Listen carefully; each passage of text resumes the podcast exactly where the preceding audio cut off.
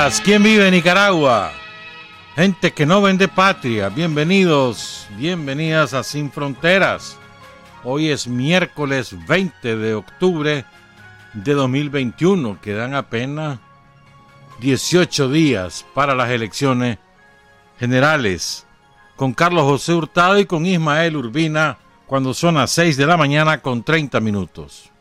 Sin Fronteras, la revista con William Griggs Vivado en la primerísima 91.7 y 105.3 FM.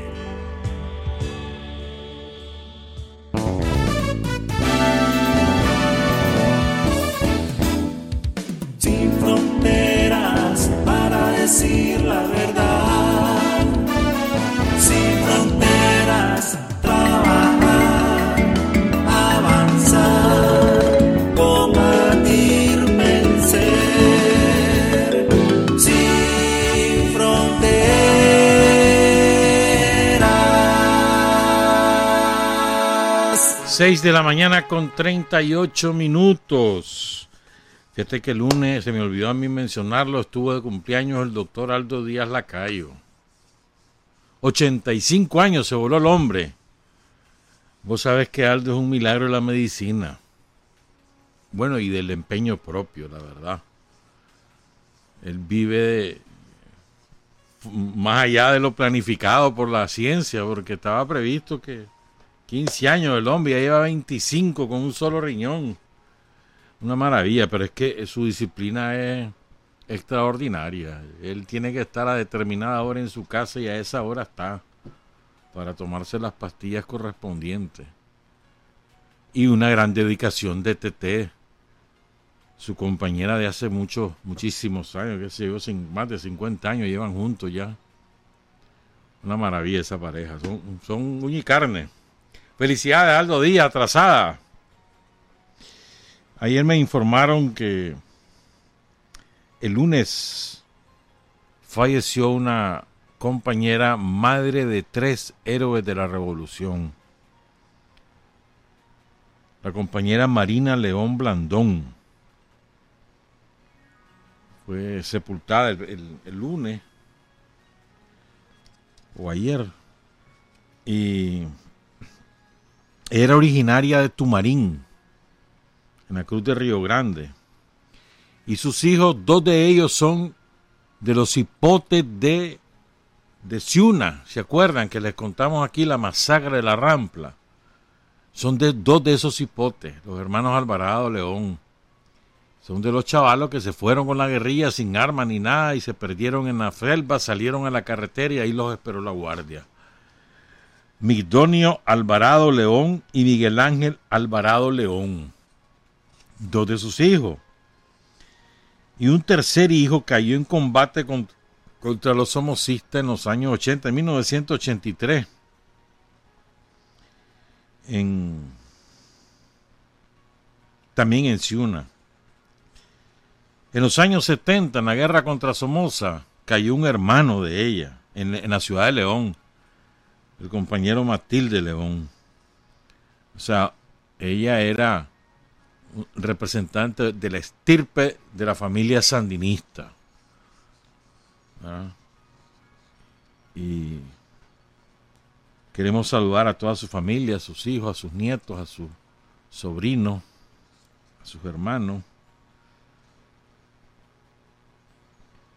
Doña Marina León Blandón, su vida es un ejemplo y de firmeza y de entrega. Y el día domingo nos enteramos, pero no quisimos decirlo el lunes porque esperábamos que la familia lo dijera primero, se lo sabíamos por otras razones y preferimos esperar por ser cauteloso. Pero el lunes se fue Chepe Paso. Muy bonito lo que dijo Rosario de, de José Pasos el lunes. Chepe Paso eh, fue, a ver, ahora uno ve las cosas normal, ¿no? Que un, un profesional se suma al frente, normal. Pero en los años 60, eso era inusual, porque generalmente los profesionales estaban y digamos, incorporados al sistema somocista por la vía de, de los ingresos, por la vía de la ideología. José Pasos no. Chepe Pasos, así, así lo conocíamos todos. Su nombre completo era José Alberto Pasos Marciac. Y entonces el, el doctor José Pasos era un, un, psiquiatra ya respetado en los años 60, ya era un, un hombre que tenía su propia carrera, trabajaba en la Universidad Nacional como catedrático. Ahí se conoció con Ricardo Morales y eran uña y carne, Ricardo y Chepe Paso. Me decía la comandante Tijerino que con la partida de Chepe Paso se fue el último vínculo personal que ella tenía con Ricardo Morales. Y, y, es verdad, pues, o sea, eso era Chepe Paso. ¿no? Entonces él tuvo que salir del país porque cae preso Ricardo Morales y el siguiente era él, tuvo que salir. Se radicó en Panamá, ahí vivió hasta el triunfo de la revolución y siempre colaborando con el frente desde distintos ángulos, ayudando con, a buscar fuentes de financiamiento, colaboradores, casas de seguridad, relaciones internacionales, relaciones con el gobierno de Panamá. Fue el primer embajador de Nicaragua en Panamá, José Paso, con la revolución, ¿verdad? Luego estuvo embajador en Alemania, fue vicecanciller, fue vicejefe del DRI, muchos años. Después estuvo en la Contraloría General de la República, incluso fue presidente de la Contraloría. Ya Chepe tenía tenía 80 y, a ver, nació en el 35, tenía 86 años. Pero, digamos, gran parte de su vida dedicada al Frente Sandinista. Rosario lo describía como portador de la sabiduría de nuestros ancestros, ¿no? Doctor del alma, junto con Mario Flores, ¿te acordás Mario Flores, que también ya falleció hace mucho tiempo, Mario Flores Ortiz, Jacobo Marco Frech, del quien hablamos aquí hace algún, algunos meses, o Juan Ignacio Gutiérrez. Eran cuatro médicos muy destacados, todos ellos, tres de ellos psiquiatras. Jacobo Mario Flores y Chepe Paso.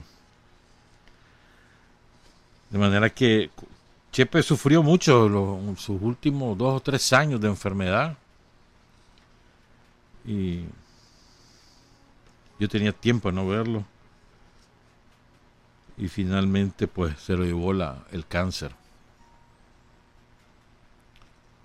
Chepe Paso deja una impronta en el frente, sin duda alguna. Ya te digo, aquellos tiempos que un profesional saltara a militar en el frente sandinista, se expusiera, eso era inusual. Ahora se ve normal, ahora en aquel tiempo incluso era mal visto por los otros profesionales y demás. Y él tuvo la interés de, de dar el paso. Pues. Bueno. Fíjate que ayer, son las 6 y 45, ayer, este, hubo dos declaraciones muy importantes, o sea, dos lluvias de datos muy importantes. Porque nosotros, o sea, vivimos aquí y a veces es tan intensa la vida en Nicaragua que no nos percatamos de la enorme cantidad de cosas que hace la revolución en Nicaragua. Es una cantidad estratosférica en un país que superó una brutal crisis económica en la que nos sumió Estados Unidos con el intento de golpe en el 2018 y que luego se agravó con la pandemia y peor, nos remataron los dos huracanes. Y en ese país la cantidad de obras que se hacen todos los días es una cosa, ya te digo, estratosférica calles para el pueblo, casas para el pueblo, centros de salud remozados, construidos nuevos o escuelas nuevas, ah, la puchica, carreteras, hoy se, hoy se va a inaugurar la carretera Guapí, eso era impensable hace, hace cinco años, impensable. Esa es una zona, era una zona totalmente perdida en el mapa. Se tardaba días en llegar desde el Rama. Ya tienen una carretera pavimentada, hermano. Rumbo al Tortuguero. Entonces yo quería resumir, bueno, a partir de, lo que dijo la doctora Sonia Castro al informe Pastrán, al colega Adolfo Pastrán. Todo lo que, la, la doctora Castro, que es la asesora para temas de salud de la, de la presidencia de la República, ella se tiró todas las obras que, que se han hecho este año y las que están previstas. Entonces, cuando vos lo ves todo reunido en una, en, un- en una sola, en un párrafo, vos decís, a la gran puchica. Fíjense, este año, este año, yo no te estoy hablando de los 14 años de Daniel, este año, 100 obras, más de 100 obras de infraestructura, o sea, de edificios, de equipamiento en el sector salud. Tres hospitales primarios, Los Chiles, Quilalí y La Mina Limón. Cada uno de ellos, 5 millones de dólares de inversión en cada uno. Están en, eje- en ejecución 29 obras más. 29 obras medianas y grandes. Estamos hablando del hospital de Chinandega que ya está en los detalles finales, lo entregan en un par de semanas máximo. El hospital Luis Alfonso Moncada de Nueva Segovia, que es el departamental de Nueva Segovia, en Ocotal. Ese, hombre, que, es que el edificio actual de ese hospital es una calamidad. Eso va a ser, va, va a ser un- una revolución en Nueva Segovia una vez que esté el hospital nuevo. El hospital de León, el Oscar Danilo Rosales, va a ser el mejor hospital del país. Va a ser el de León. Lo terminan el próximo año. En Bilwi están haciendo el Hospital Nuevo Amanecer, que ese otro edificio que está en estado calamitoso, el viejo edificio. pues. El Hospital Primario Matiguá, que lo terminan este año. El de Huihuilí Notega, otro sueño, hermano. Huihuilí Notega va a tener hospital. Ya lo empezaron, pero eso termina el próximo año. Eso no es simplemente hoy lo empezaste, mañana lo terminaste. No, hay que hacerlo bien hecho. Para que después no hayan problemas. Esos son los hospitales, fíjense. Se está construyendo ahorita la, consulta externa del hospital Pedro Altamirano en la Trinidad, en Estelí. Este es uno de los hospitales ubicados en los departamentos más antiguos. Uh, el hospital que antes se lo conocía era el hospital de Monja. Y, y era conocido como el hospital de los tísicos, ¿no? La consulta externa van a construir ahí. La sala de emergencia en el hospital Gaspar García Laviana. Ahí ya lleva más de las dos terceras partes construida. La casa materna en el viejo. Los puestos de salud en Guaguabar y en Halover, estos fueron arrasados por los huracanes. Van a mejorar la construcción de la consulta externa oncológica del Hospital Solidaridad. Eso ya empezó. La consulta externa de las clínicas médicas previsionales de Cucragil y Bonanza. La construcción del bloque quirúrgico del Hospital Regional Ernesto Sequeira de Bluefields. Y después viene otra obra que es muy importante por el dato que, que ofrece también la doctora Sonia Castro. La rehabilitación del área de nefrología del Hospital de Riva, el Hospital Gaspar García Laviana. ¿Saben por qué es importante? Porque hasta hace algún tiempo, hace unos meses, teníamos la percepción de que problemas de insuficiencia renal crónica occidente. ¿no? Sobre todo Chichigalpa, Chichi- Chinandega, El Viejo, Pozoltega, Quesalhuaque, Malpaisillo, ¿verdad? Pero es que se ha descubierto una elevada incidencia de la insuficiencia renal crónica en el departamento de Riva. ¿Cuál es lo común entre Rivas y Chinandega? Ingenio azucarero. ¿Cuál es lo común también? Que los obreros, los cañeros, pasan ocho horas ingiriendo muy poca agua, pierden muchísimo líquido, someten a una enorme tensión el funcionamiento renal y el resultado es terrible. La IRC. En El Salvador también, en las zonas cañeras es igual en El Salvador. Entonces van a hacer una, un, una, área de nefrología grande para tener ahí diálisis y otros tipos de atenciones a los pacientes de IRC. Después vamos a resumir la lógica de esto. El laboratorio de entomología central, eso fue inaugurado ayer, que te sirve para almacenar distintas muestras de virus en distintas zonas del país y vas mejorando tu eh, diagnóstico epidemiológico.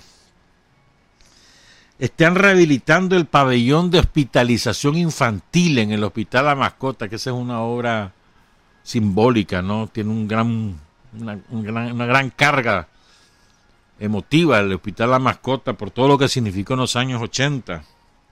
están rehabilitando el Hospital de Polca, van a reemplazar el Hospital de Huaspán, que ambos fueron dañados por los huracanes. Y esto ya empezó, el Centro Nacional de Dermatología, lo que se conocía como el Hospital Dermatológico. Y esto va a ser muy importante. Vos ese hospital es una maravilla. Ahí con todas esas condiciones que no son, no son buenas condiciones porque se ha deteriorado durante, ¿qué? ¿Cuánto tiene ese edificio? Como 50 años. Pero el personal es muy bueno. Ahí está el doctor Andrés Zamora, por ejemplo, que es probablemente el mejor dermatólogo del país. Y, pero la atención es de primera, generalmente rápida, a veces, a veces está saturado, pero generalmente rápida. Buena atención, a, veces hay ahí su, como en todos lados, ¿no? Algunas personas que andan de mal humor ese día y tratan mal, pero, pero eso es excepcional. En general es muy buena atención. Entonces ahí van a hacerlo, van a dejarlo caché al centro dermatológico tienen problemas en la piel, no lo duden, vayan al dermatológico. Tiene área de emergencia además. Y ahí es, eh, atención de primera calidad, gratuita y con médicos expertos, hermano. Otra, eh, y después anunció la doctora Castro que ya tienen los reales, el gobierno ya tiene los reales garantizados para rehabilitar un puesto de salud que está dañado en todo la arriba para ampliar el hospital Luis Felipe Moncada en San Carlos, Río San Juan. Y ya tienen en obras de diseño y en licitación otras 49 obras. 13 son nuevas, incluyendo el Hospital Pastor Jiménez en Jalapa, que ahorita se le dice hospital, pero más bien es pequeñito, pues, pero en Jalapa eso va a ser importantísimo. Y va a conservar el nombre de Pastor Jiménez, un colaborador del frente de la guerrilla, el frente sandinista asesinado por la guardia. Tenemos pendiente de dar esa biografía, ya nos la prometieron desde Jalapa. Pero eh, Jalapa, o sea, que es el municipio más poblado de Nueva Segovia y va a tener su hospital. Ya están en el diseño y la preinversión. Van a el hospital Aldo Chavarría, donde estaba el viejo hospital Belespay, va a ser el Aldo Chavarría. Que ese es otro hospital que con con muchas limitaciones en ese edificio que tiene y, hacen un gran trabajo también. Ya están a punto ya de adjudicar la, la obra porque ya está licitado. Están licitando el hospital primario de Gualala, el Fidel Ventura. Están licitando la construcción del hospital departamental de Nueva Guinea, otra zona muy poblada que carece de hospital ya están haciendo el diseño y la preinversión del hospital departamental de Ciuna. Y empezaron el hospital departamental de Masaya, ¿verdad? Ya llevan cuatro meses trabajando ahí. Están en la preinversión para Nagarote. Nagarote necesita ese hospital. Fíjate que Nagarote está a 45 kilómetros de Managua y a 35, 40 de León. Entonces, la hospitalización de un paciente de Nagarote es complicada. Van a tener su propio hospital y le va a servir a la Pacento de paso. Pues. Aunque se pongan bravos lo de la Pacento, hay rivalidad. Van a ampliar el hospital de Huigalpa y la clínica médica previsional para atender a los asegurados del INSS en Huigalpa. Y habrá nuevos puestos de salud como el Emiliano Pérez Obando en Paiguas, en la barra de Prinzapolca y en la laguna de Cucalaya, entre otros. Eso es un resumen que hizo la doctora Castro. Entonces digo yo, o sea, todo eso se hace aquí y a veces no asumimos o no nos enteramos o, o lo oímos y lo dejamos pasar la envergadura de lo que esto significa en términos políticos. Por ejemplo, en términos políticos es, es la prueba de que la obra de la revolución valore en primer lugar al ser humano, la calidad de vida, la vida misma de los seres humanos de los nicaragüenses. Y por eso ya se toman esas inversiones en salud. Es decir, el ser humano colocado en el centro de las políticas públicas y como resultado de, esa lógica, tener la inversión en salud, que es una, es una cosa, repito, el, adjetivo estratosférica. O sea, yo me acuerdo, pues hace 15 años, el calvario que era para un paciente de IRC la diálisis. Y ahora hay este, posibilidades de aplicarte la diálisis en, muchos lugares. Antes solo era Managua, ahora está, está Chichigalpa, está Chinandega, está León. Aquí en Managua hay varios lugares. Ya ves, arriba, por ejemplo, pues. Y la IRC es una enfermedad de las más malditas que hay, ¿viste? De las más malditas. Cuando ya el paciente está en estado terminal, hermano, el sufrimiento de ese paciente y de la familia es inenarrable. Es inenarrable. Muy triste. Una enfermedad maldita. Bueno, todas las enfermedades son malditas, pero esa en particular. En términos económicos, esto es, un, esto es una inversión. Esto es una, ¿cómo te dijera yo? Una inyección de una enorme cantidad de dinero al mercado. O sea, que comienza a circular se compran materiales de construcción, se pagan salarios.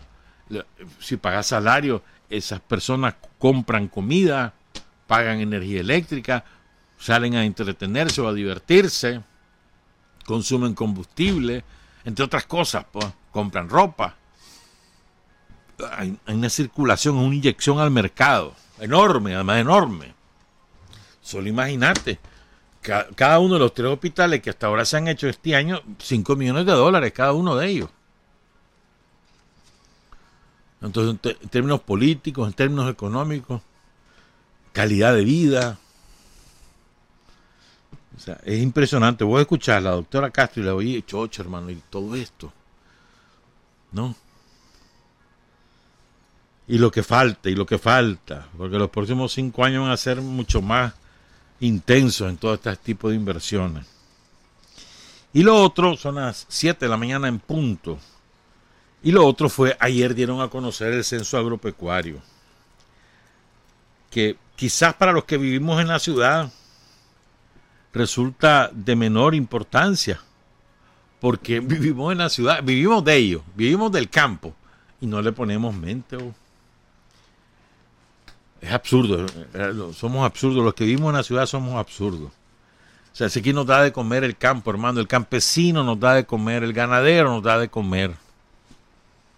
No somos nosotros los que mantenemos el país, son, los campesinos los que mantienen este país. Y miren cómo es importante este censo. Vos sabés lo que es censar las reses, el ganado, pues. Sean reses, vacunos, ovejas, caballos, gallina, chancho, chompipe, pato, todo eso lo censaron. Lo que eso supone, ¿no? El esfuerzo que supone realizar esa actividad. Eso no es chicha, hermano. Y después computar esos datos. Y después de computarlo, estudiarlo. ¿No? ¿Cuál es nuestro gran problema como país? Nosotros no hemos logrado pegar el salto a la industrialización.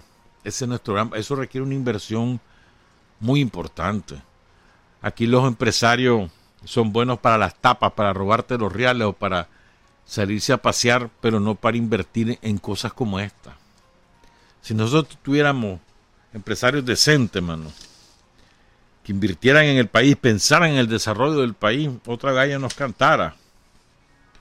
¿no? Para tener procesos propios de industrialización, que en lugar de estar exportando el ganado en pie, logramos exportar todo el producto terminado. Pero bueno, pues sigo entonces. Fíjate, tenemos, solo estamos hablando del censo agropecuario. En Nicaragua, el hato ganadero cubre 9.700.000 manzanas. Este es el otro problema. Tenemos un ganado extensivo. Entonces va, va creciendo la cantidad de tierra que van ocupando el hato ganadero. Y tenemos que pasar al intensivo. En ese proceso estamos ya.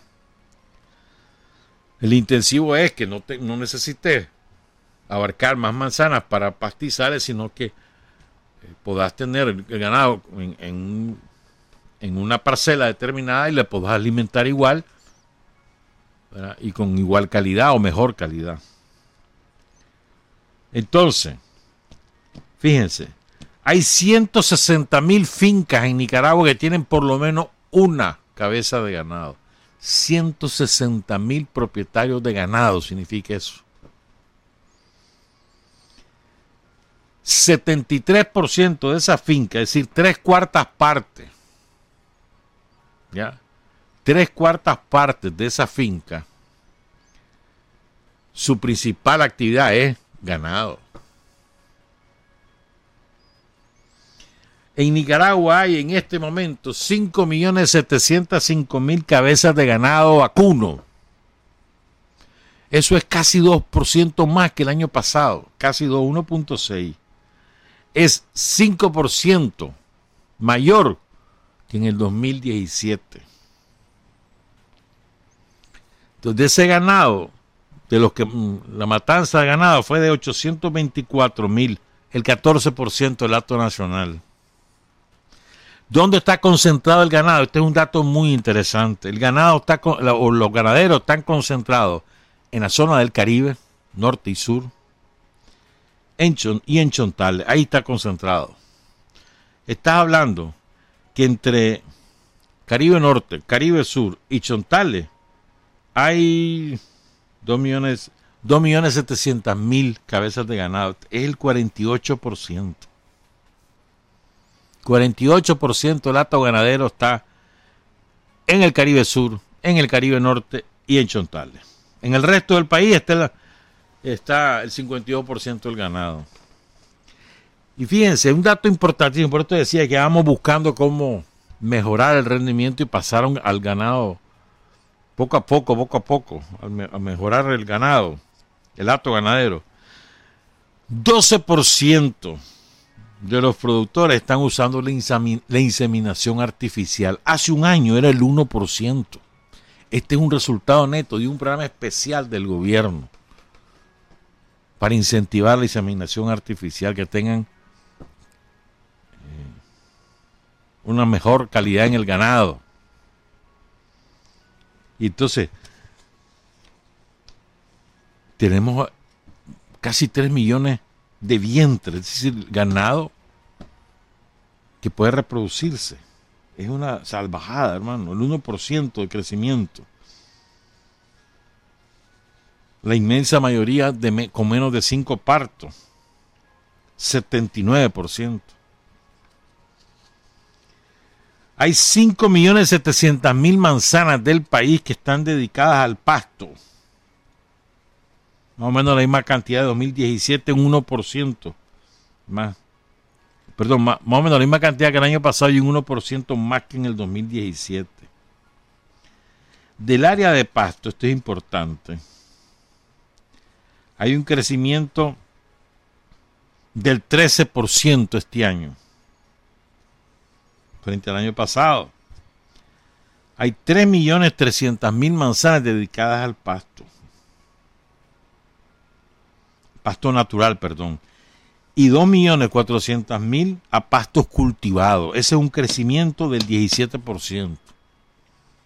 Esto es importante.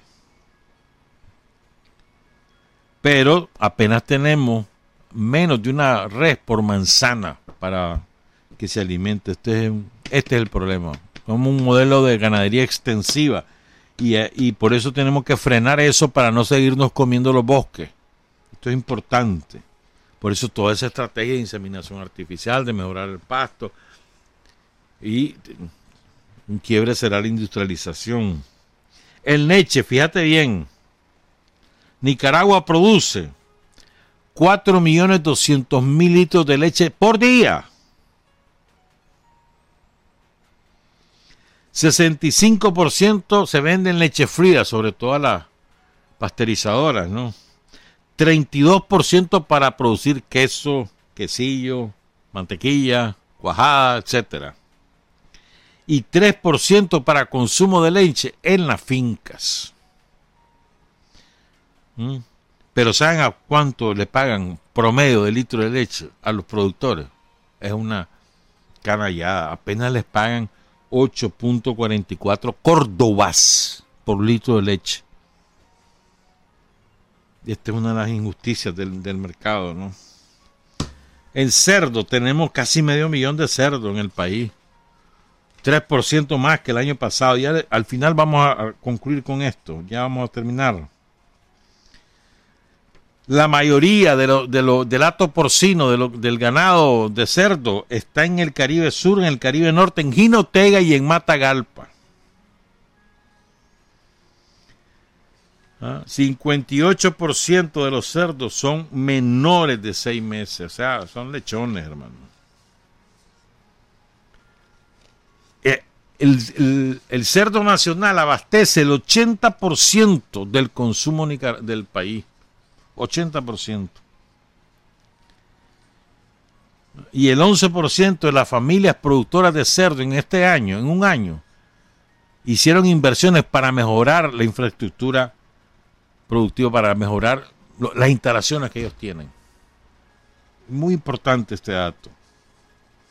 Huevos. Las gallinas, pues. ¿Dónde están? ¿Dónde hay mayor cantidad de gallinas? Jinotega, Matagalpa, Caribe Norte, Caribe Sur y León. 54%. Hay un crecimiento de 9% de las familias que se dedican a las aves de corral. Hay 226 mil fincas. 226 ¿Mm? mil fincas, 6 millones de aves. La mitad son pollos o pollas 40% son gallinas y 11% son gallos y otras aves. ¿Cuáles son las otras aves? Chompipes, pato, ganso, gallina guinea. Mm. Producción de huevos. Hay 1,7 millones de gallinas ponedoras que diario producen 963 mil huevos. 32 mil 100 cajillas diarias. 1% más que el año pasado, 9% más que los últimos tres años. Significa que hay mayor productividad. Hay un crecimiento del 52 al 56% en los rendimientos de huevos por gallinas ponedoras. Pues es lo que son 32 mil cajillas diarias, más la producción aparte de la granja, de la granja ya industrializada. Solo ahí se producen 55 mil. el país está produciendo 87 mil 800 cajillas diarias de huevo. Caballos, ¿sabes cuántos caballos hay? Bueno, quitando los que ya sabes quiénes son los caballos, ¿verdad? Unos que están presos. Caballos, 344 mil caballos hay en este país, 3% más que el año pasado. Hay 142 mil mulas. Eh, y ahí hizo que no censaron a los tranqueros. 142 mil mulas. Eso es 2.4% más que el año pasado.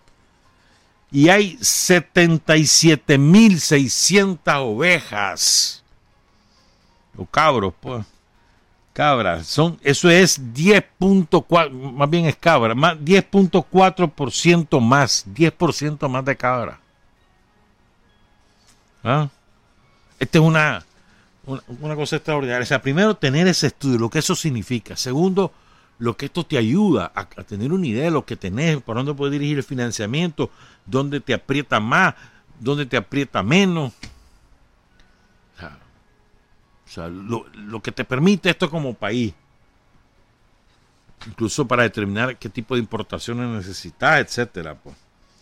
Y luego dice el ministro de Hacienda y Créditos Públicos, el compañero Iván Acosta, dice que incorporando estas técnicas y resultados que enorgullecen al sistema de producción, 670 millones de dólares corresponden solamente a la ganadería en exportaciones. Ya es más que lo que se exporta en oro. Volumen de carne creció el 11%, volumen del sector lácteo superó el 17% en exportaciones. Y el cálculo es que en los próximos cinco años se va a duplicar la exportación de lácteos. Entonces dice lo más importante, que resume esto, dice el ministro Iván Acosta que esto fundamenta la proyección de las autoridades económicas y financieras del país de que Nicaragua va a crecer más del 7% este año y que el empujón va a ser tan grande que nos va a arrastrar a un crecimiento similar en el próximo año. Increíble, bravo. Increíble esto. O sea, son unos datos de una solidez. ¿Qué significa? ¿Sabes qué significa esto? Que nosotros producimos lo que comemos. Es la enorme diferencia que tenemos con muchos otros países. Incluso en revolución como Venezuela o lo mismo Cuba. Nosotros producimos lo que comemos. Arroz, frijoles, maíz, carne, huevo, leche más las legumbres, todas las verduras y demás, la fruta. Nosotros producimos alimentos, somos productores de alimentos. Aquí no nos vamos a palmar de hambre. Podemos tener otras dificultades, pero de hambre no.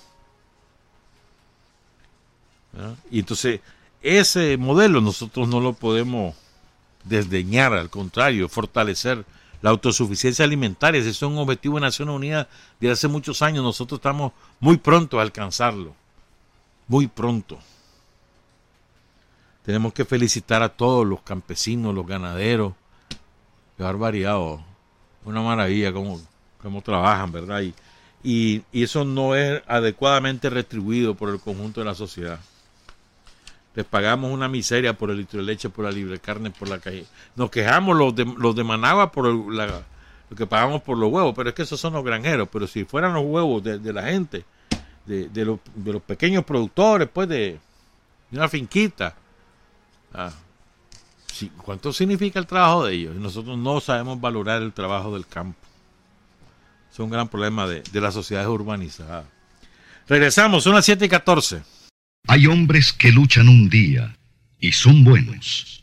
Hay hombres que luchan un año y son mejores. Pero hay hombres que luchan toda la vida esos son los imprescindibles. 7 de la mañana con 20 minutos. Hay un concepto clave que, lo hablábamos el lunes, que lo queremos desarrollar un poco hoy. El concepto de democracia, de patria, de revolución. Y a propósito de eso, es que a veces da, da rabia, ¿no? Ver a o leer a tanta gente que te quiere dar lecciones de cómo debes hacer o dejar de hacer em, tus procesos políticos. Entonces me estaba leyendo ayer o antier y entonces me, me puse a acordar. Revelaron en Gran Bretaña, pongan cuidado en esto revelaron en Gran Bretaña unos documentos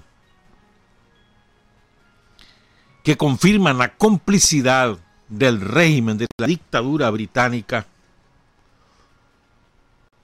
con el asesinato de 3 millones, no te equivocaste en la cifra, 3 millones de inmensa mayoría jóvenes de Indonesia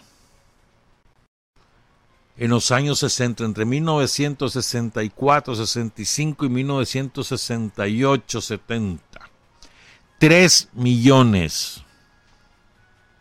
¿Qué fue lo que ocurrió en Indonesia? Pónganse a investigar y van a, van a escandalizarse. En fuentes confiables, no en las cuentas del capitalismo, ¿verdad?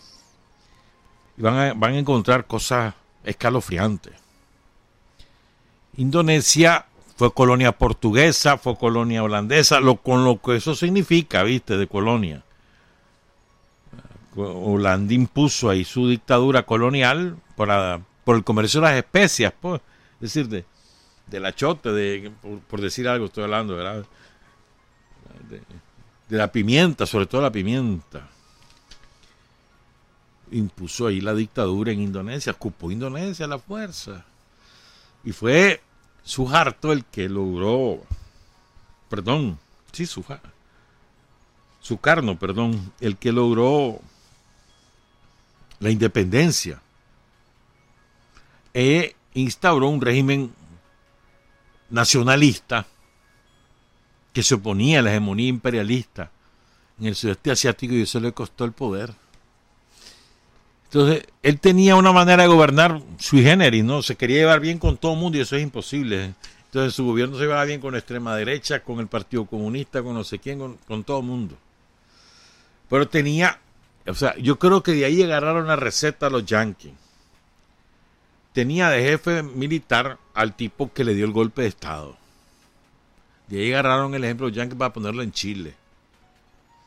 De los británicos. Entonces, el Partido Comunista de Indonesia era el Partido Comunista más grande del mundo, solo superado por el de China y el de la Unión Soviética. No estaban en el poder y era el más grande del mundo. Fueron exterminados, literalmente. Unos pocos, sobre todo, intelectuales y profesionales, lograron sobrevivir con un, con un estigma con el estigma de haber sido prisioneros políticos de la dictadura de Indonesia, prohijada, apadrinada, fomentada por los británicos y los yanquis. Y se pasaron a cuchillo a 3 millones de indonesios. Esos británicos nos dan lecciones de democracia. Le, los británicos confesaron, los agentes de inteligencia que estaban radicados en Indonesia, confesaron que ellos les pasaban la lista de los dirigentes de izquierda, los dirigentes sociales, que había que exterminar a los militares indonesios. Después ellos obraban por su propio medio, ¿verdad?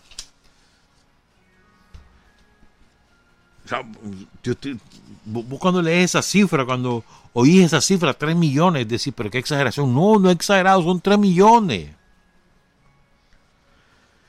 Y este individuo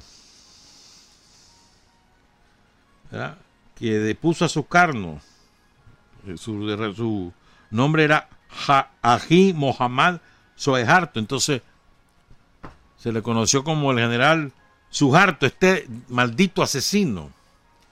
Se considera el segundo hombre más, a ver, más corrupto que ocupó el poder político en el mundo.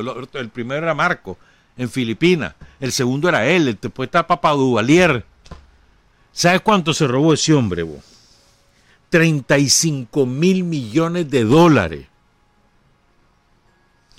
Y siempre respaldado por los yanquis, por los europeos, sobre todo los británicos, los franceses, los alemanes, todo el mundo se va bien. Eso era un régimen democrático de Indonesia, creado sobre 3 millones de cadáveres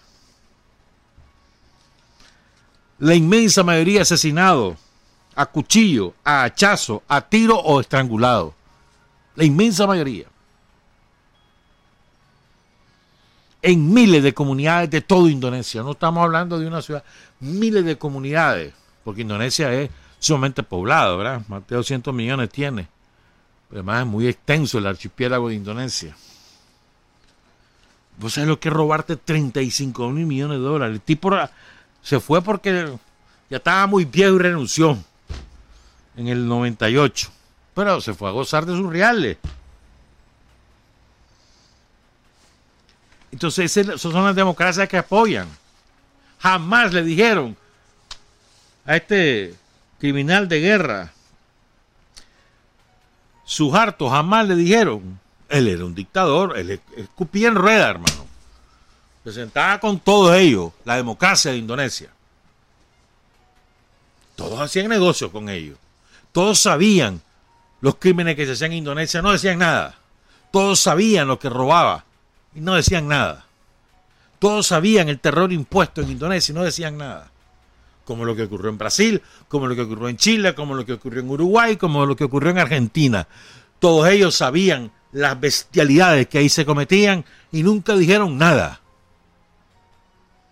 Solo imagínate la bestialidad que implica hacer una industria del secuestro de muchachas embarazadas para robarle sus bebés, que fue lo que ocurrió en Argentina y también en Uruguay. Eso es una atrocidad. Jamás fue condenado la dictadura militar de Argentina por ese hecho. ¿Me entendés? Y eran democracias, escupían en rueda en la OEA y en la ONU. Los recibían esos presidentes. Entonces nos recetan democracia al estilo de ellos. Y ese es su estilo. Mira, como ayer decía, ayer un vocero de China dio unas declaraciones muy interesantes. Él se llama, de, eh, apellido Wang. Muy interesante. Dice el, dice el vocero de la Cancillería China. La democracia no es un eslogan. No se debe usar la democracia como excusa para encubrir la propia incompetencia y fracaso en el gobierno y, de, dejar que su gente pague un alto precio por una discriminación racial desenfrenada que agranda la brecha social y la brecha de riqueza. Y se está refiriendo a Estados Unidos. Pero la frase más salvaje es esta, oigan esta.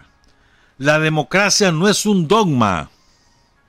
No se debe intentar convertir la democracia en Coca-Cola, que sabe lo mismo en todo el mundo, con un jarabe producido por Estados Unidos.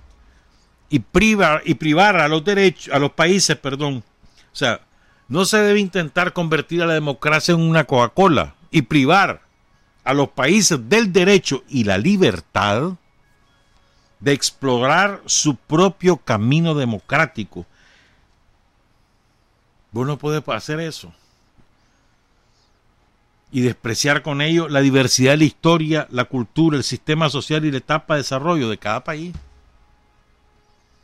La democracia no es un pretexto para imponer la hegemonía. No se debe utilizar la ideología y los valores como herramientas para oprimir a otros países y promover la estrategia geopolítica, incitar la división y la confrontación en la arena internacional y hacer retroceder al mundo a la peligrosa era de la Guerra Fría. ¿Verdad? Hay otras cosas ahí, después las cuento. ¿Por qué te digo esto? Hombre, porque es que, es que efectivamente yo creo que da en, el, clavo, Juan, el vocero de la Cancillería China. La, es que no se trata de un dogma, es decir, de una cosa inamovible que eh, eh, es eso o nada más que eso y que, lo, que cualquier cosa que no se parezca a eso ya no es. No, no es así. No es un dogma. Dogma que, por ejemplo, el dogma de Dios, ese es un dogma. La democracia no, el dinero lo, lo, han tomado como un dogma, no hermano. La democracia es según. Y te voy a dar ejemplo. Mira, Dice España que ellos viven en, una democracia. Dice España que no puede elegir jefe de Estado. Y nos, vamos a ir a los parámetros de ellos. España o Dinamarca o Suecia o Noruega, por citarte unos ejemplos, o Gran Bretaña, no pueden elegir su jefe de Estado, porque ese es hereditario de una familia que la parásita, que no trabaja, que la mantienen que roban reales en nombre de los españoles, de los británicos, o de los daneses, o de los holandeses también, y de los noruegos, de los suecos, roban a nombre de ellos, se quedan con los reales y nadie los puede juzgar. Ni siquiera puedes hablar mal de ellos en, los periódicos, en los, en los, medios de comunicación, como pasa en España. No puedes hablar mal de ellos, eso es pecado. Te echan preso. Es verdad, está en la ley prohibido, ahí en España. Esa es la democracia de ellos. A ellos les gusta vivir así. Problema de ellos, hermano. La democracia de los españoles les impide reconocer su propia historia. ¿Cómo es posible que con una serie de televisión se están dando cuenta las nuevas generaciones de españoles que en España hubo una dictadura feroz, la dictadura de Francisco Franco, que terminó en el 70, bueno, 75, 78, terminó la figura de Franco. Pero esa dictadura se mantiene hasta hoy en día. Los vestigios del franquismo están intactos en, España y no pasa nada. Ese es su problema. Ellos quieren ser franquistas, pues que sean franquistas. Problema de ellos. Pero que no me digan que yo también voy a ser como ellos hacen. Ellos quieren vivir de espaldas a su historia, no quieren enterarse de los millones de asesinados por Franco durante 40 años de dictadura. Ese es el problema de ellos. Ellos quieren vivir creyéndose el imperio que trajo progreso a América. Es problema de ellos que vivan eso. No es verdad, viven en una mentira. Pero no me vengan a mí a decir que yo tengo que vivir como ellos dicen. Eso es problema de ellos. Los españoles quieren cambiar eso, que voten esos, todos esos partidos políticos que son maquinarias de corrupción, que oprimen a sus pueblos. Para eso sirven el PSOE y el PP. Y ahora la extrema derecha que se llama Vox. Para eso sirven, para oprimir. Los españoles quieren sentirse, quieren estar oprimidos. Problema de ellos. Busquen cómo liberarse, sí. No vengan a recetar. Busquen cómo reconocer su propia historia, por lo menos, pues. Dale, pues, ni siquiera la, la del genocidio que hicieron en América. Solo la tuya, hombre, la que viviste en tu propia península. O ya se te olvidó lo que le hiciste a los árabes. O lo que le hiciste a los judíos.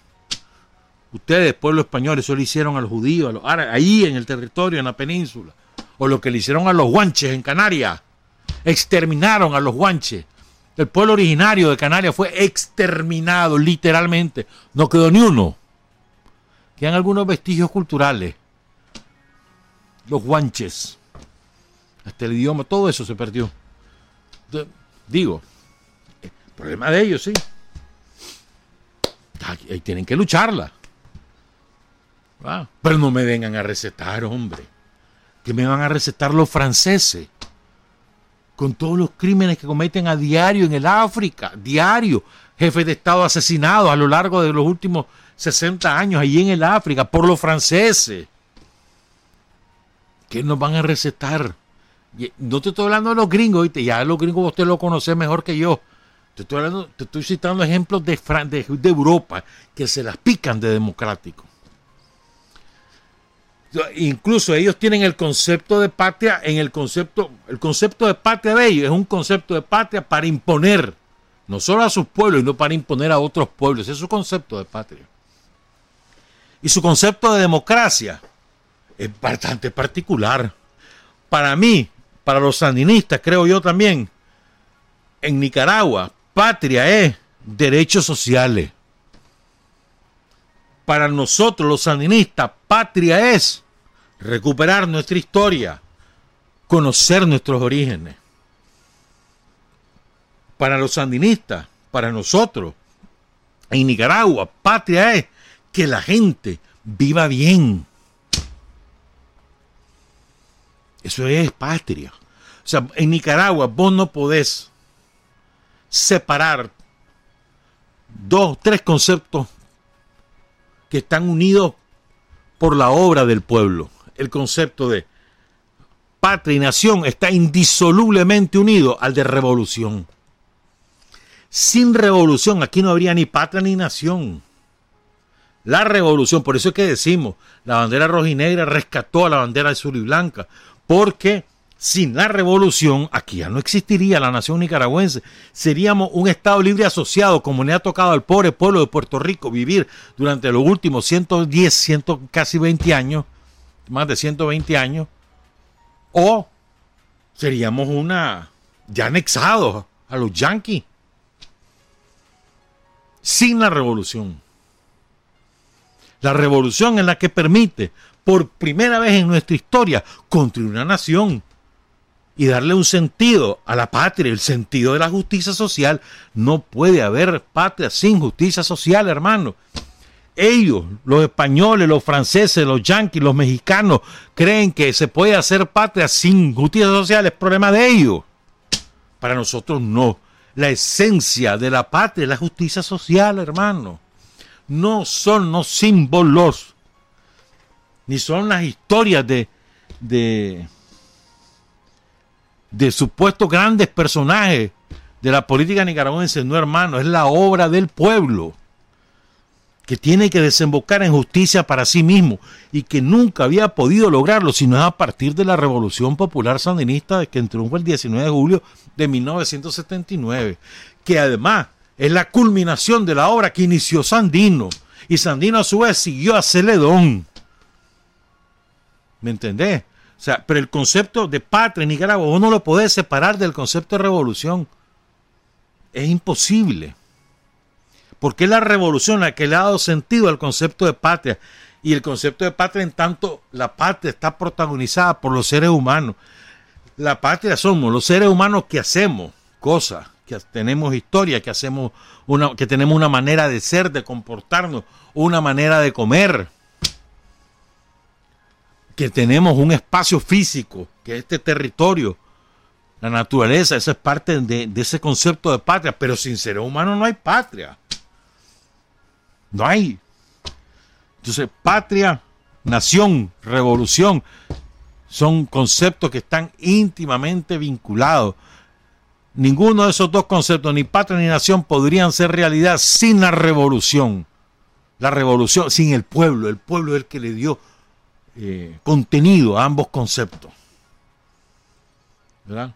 Entonces me parece sumamente importante. Yo creo que en esta, esta campaña electoral que, que ha tenido una gran fuerza en el territorio, gracias a esa militancia abnegada, gracias a, esos pastores, pastores, son pastores, andan pastoreando, apóstoles de, apóstoles de la democracia, apóstoles de la patria, apóstoles de la revolución, esos son los militantes que ya andan callejeando, hermano, o a caballo, en lo que sea, metidos en las comunidades. Esos son, son los apóstoles de la democracia, de la patria y de la revolución. Esos son esos compañeros, esas compañeras que trabajan sin estar pidiendo reales, hermano. Si les dan bueno y si no les dan tan bien. Bueno, eso que, eh, eh, eso que andamos haciendo es, simplemente la continuación de ese trabajo de, décadas, de siglos de construcción de patria. Yo creo que en esta campaña me parece a mí que es ideal, ¿no? Para que lográramos prender ese concepto en el sentido generalizado de la palabra, es decir, que todos asumiéramos que el nicaragüense asumiera como cierto esto. Ese es el trabajo ideológico más importante. Nicaragua como país no puede existir si no está de por medio del pueblo gobernando. Si el pueblo no gobierna en Nicaragua, no hay forma que Nicaragua sobreviva como país. No hay manera. La burguesía de este país, que es una burguesía parásita y parasitaria, que una burguesía apátrida, totalmente desarraigada, que respira por los yanquis. Esa burguesía entregaría esta nación a Estados Unidos en cuestión de segundos, hermanos, si, si la posibilidad la tuviera. Si aquí no hubiera habido revolución que construyó un ejército, que construyó una policía, que construyó un Estado de nuevo tipo, si aquí no hubiera habido una revolución en el 90, entre el 90 y el 2007, ellos hubieran entregado a Estados Unidos el territorio nicaragüense. ¿Qué se los impidió el pueblo de Nicaragua que había hecho su ejército, su policía, su Estado, su marco constitucional y que además estaba plantado en las calles organizado? ¿Qué se los impidió? El Frente Sandinista de Liberación Nacional como instrumento del pueblo de Nicaragua. Eso, eso fue lo que se los impidió. De lo contrario, hermano, ahorita seríamos ciudadanos de tercera categoría de los yanquis, como le pasa a los pobres puertorriqueños, aplastados por el poder militar yanqui, abandonados a su suerte. Ahorita tienen una crisis de energía eléctrica, unos apagones de todos los días, después de los huracanes que arrasaron con la isla, que le valió al poder federal de Estados Unidos privatizó la distribución, se la dio a otra empresa, a una empresa privada, y ese es un desastre. Y los pobres puertorriqueños ni protestar, porque de nada les sirve protestar. La única manera es que lograran su independencia. Así estaríamos nosotros. ¿Qué sería de Cuba sin la revolución de Fidel?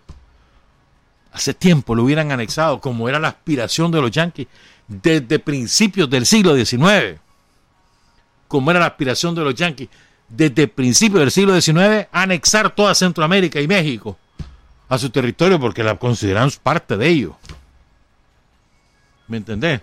Y tienen traidores metidos en cada país que se encargan de difundir su ideología y de difundir la imposibilidad de nosotros como pueblo de salir adelante sin ellos. Esa es su gran obra. No, hombre, vos sin los gringos no sos nada. Te enseñan eso. Espérate, no te pelees con los gringos que te van a pegar. Avión. Le hemos demostrado a la historia mundial, la humanidad completa sabe que los nicaragüenses no le tenemos miedo a los yanquis que los vencemos. Le hemos ganado en todos los terrenos siempre. A los gringos siempre los vencemos. Vencimos a sus tropas, Sandino los venció. Pusieron al, marino, es cierto, duró 45 años, pero lo expulsamos. Lo sacamos a Somoza, le ganamos la pelea. Nos metieron a los somocistas armados, los entrenaron, los financiaron, nos abastecieron, metieron una guerra psicológica en el pueblo y le ganamos esa guerra en los 80. Nos costó, claro que nos costa vida, si es verdad. Vida, destrucción del país, tristeza, claro que sí, pero no lograron anexar Nicaragua. Lo vencimos. Después nos quisieron erradicar de la política nicaragüense durante los años 90. Eso es lo que querían. De su parte el frente no existiera. O si existiera sería un SOE más una vergüenza más para lo que se autodenominan izquierda. Eso querían y no pudieron, los vencimos con el Frente Sandinista la cabeza. ¿Con quién diría el Frente durante todos esos años? Daniel Ortega, hermano. Ah. Y lo vencimos. Se recuperó el poder y eso fue una obra de Daniel. La estrategia pensada por Daniel a lo largo de, de, 98 hasta 2006, estrategia de él. Y lo logró, regresó, regresó al frente al poder. Y hoy en día, mira, todas las que nos han hecho, las que nos siguen haciendo y las que nos preparan a hacer. Y lo seguimos venciendo. Sobre la base de la fuerza del pueblo de Nicaragua. No es que los genios ahí, no, es el pueblo, el gran protagonista. El Frente Sandinista es, un, es su intérprete y el mejor intérprete es Daniel, que además sintetiza personifica todos esos años de lucha. ¿Qué quiero decir entonces? En resumen, en fin de cuentas, en mi opinión, pues, vos aquí en Nicaragua, en nuestra Nicaragua, en esta realidad, en estas condiciones, los conceptos nación, patria, revolución son parte de uno mismo, el ser nicaragüense. Los nicaragüenses somos Patriotas porque somos revolucionarios, somos nación porque tenemos revolución. Y no es al revés. Sin la revolución aquí no habría nación. Sin la revolución aquí no habría patria. El sentido de la patria es la justicia social, que es lo que construimos. Eso que les contaba de los hospitales, por ejemplo, y eso que no hemos contado, lo de las escuelas, que eso es otra obra gigantesca. Las escuelas, las universidades en el campo, etcétera. Y ayer escuchaba aquí en la radio a la rectora de, de la UNAM León, Solo de la UNAM León van a egresar alrededor de 280 chavalos en, como médicos. Antes esa era la cifra total del país. Esa es solo la UNAM León, más la UNAM Managua, más las universidades privadas. Aquí se producen médicos, más de 600 médicos por año. Bastante más. Y enfermeras ya no se diga. Pero bueno, lo que quiero, ¿y por qué se hacen esas cosas? Porque lo que nos interesa es la vida de los seres humanos. ¿Por qué se busca, por qué se procura eh, fomentar la producción de alimentos en el país? Porque lo que nos interesa son los seres humanos que tengan comida y que puedan progresar, prosperar, de acuerdo a su posibilidad y la ayuda que le pone el gobierno, ayuda técnica, ayuda financiera, de la que sea. Y además, las obras que hace el gobierno de complementarias, caminos de penetración, carretera, energía eléctrica, agua potable, alcantarillado, todas esas cosas son, ayudan a que las familias progresen y produzcan más. Entonces, esa, esa obra de la revolución que da sentido de pertenencia al nicaragüense, significa, es una obra por fortalecer patria además. Si vos no tenés un sentido de pertenencia, ¿de qué patria estás hablando? Si no tenés el orgullo de ser nicaragüense por tu historia y por lo que haces, por las cosas que producís, por las cosas, la manera como sos, pero orgullo de hacerlo, no como todos estos sátrapas, los, los burros y los caballos que están metidos ahí en las cárceles. No, hombre, esos no tienen sentido en la nacionalidad ni orgullo de ser nicaragüense, ninguno. el orgullo de ser nicaragüense parece mentira. Va el orgullo acompañado del orgullo de ser sandinista, acompañado del orgullo de ser revolucionario, de ser nacionalista, de ser patriota. Son orgullos que son parte de, de una misma identidad. Nosotros no decimos de gratis que la bandera rojinegra rescató a la bandera azul y blanca. Eso no es gratuito, que lo hemos dicho. Eso es la pura realidad. Sin la bandera rojinegra, es decir, sin el pueblo de Nicaragua, jamás tendríamos patria. Seríamos cualquier cosa. Ahí andaríamos como parias por el mundo. El sentido patria lo da el Frente Sandinista como instrumento del pueblo de Nicaragua. No se nos olvide nunca eso. Como instrumento del pueblo. Nosotros, por nosotros mismos, no tenemos valor sin el pueblo. Nosotros somos instrumento del pueblo. Que además nos debemos al pueblo no solamente en, un sentido del deber político, sino en el sentido de obedecer lo que el pueblo necesita, lo que el pueblo demanda y requiere. Entonces, en resumen, pues, nosotros, eh, a ver, te doy otro concepto. Es que también, incluso eso va acompañado, hermano. Es verdad, el otro día me lo, estábamos discutiendo y, creo que tiene razón. Hay, otro, hay un cuarto concepto que es parte de lo mismo, y el concepto de democracia. Los nicaragüenses hemos sabido lo que es realmente la democracia con la revolución. Nosotros hemos construido democracia con la revolución. La democracia no son las elecciones cada cierto tiempo. O sea, no es democracia, es parte de la democracia no es toda la democracia. Si los españoles se sienten bien, o los mexicanos se sienten bien, o los yanquis se sienten bien, decir que viven en democracia porque cada cierto tiempo eligen su presidente y sus diputados, ese es el problema de ellos. A ver, mira la democracia de los españoles. Todos los días sacan de sus casas a miles de familias porque no le han pagado a los bancos. ¿Y dónde van a dormir esas familias? o a las casas de familiares o a la calle.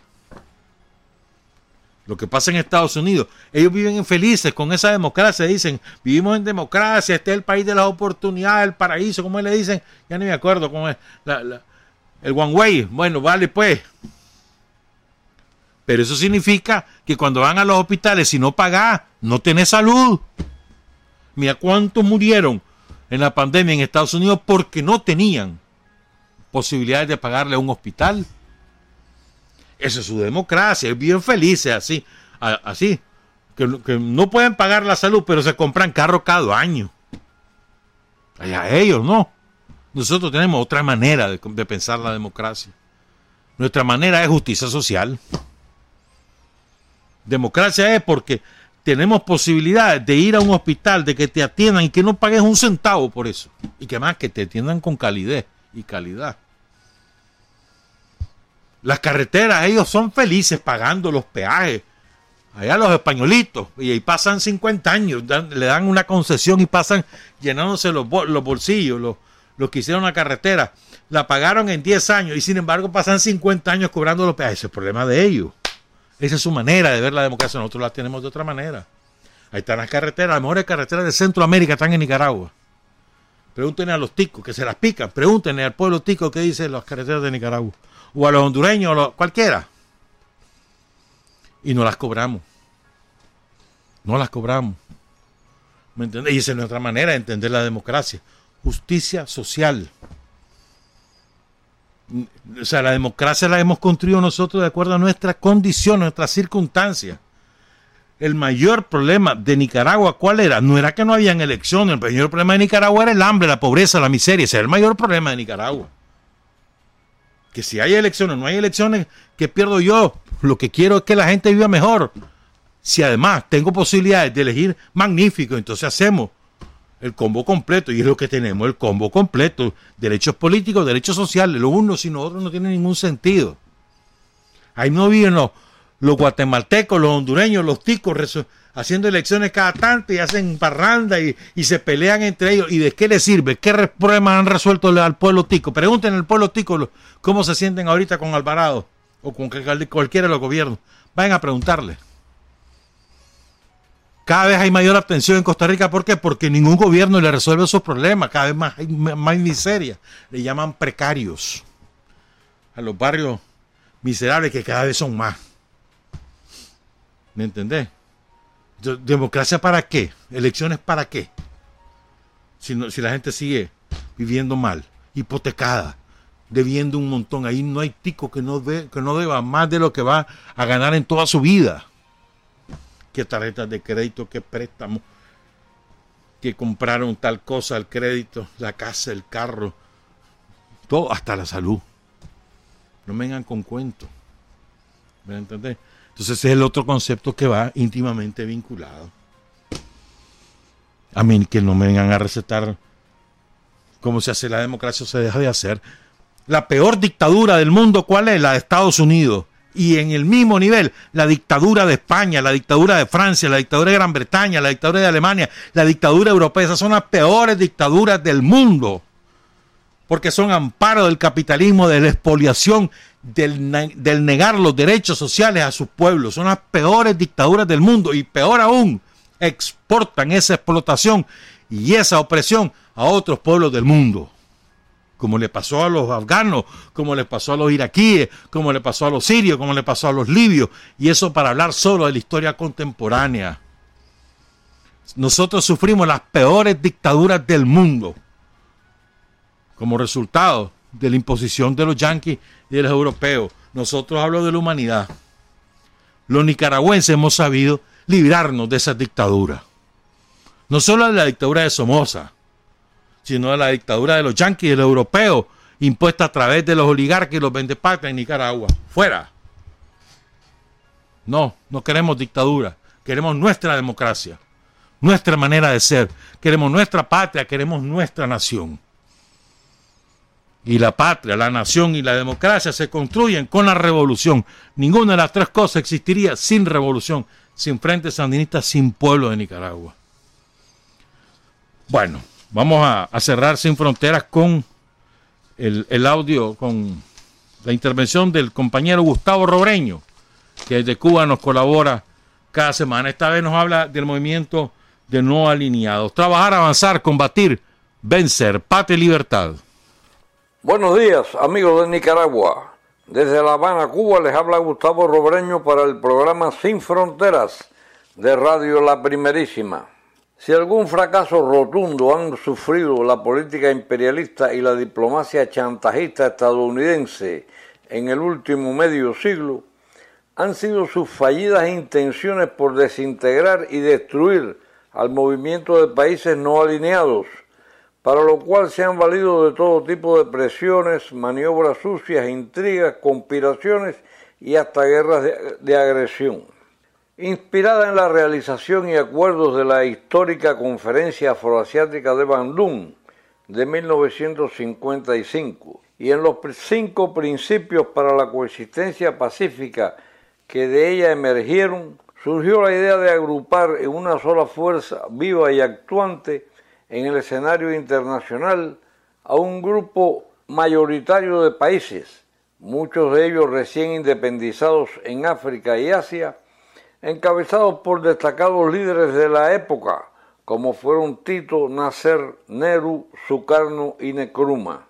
Vivíamos los tiempos de la Guerra Fría, expresada en el enfrentamiento entre dos bloques principales, cuando Estados Unidos desplegaba frenéticamente su política de pactos militares alrededor del mundo, en busca de mayor hegemonía y dominación por su parte, con el apoyo de las ex metrópolis europeas que le servían de acompañamiento.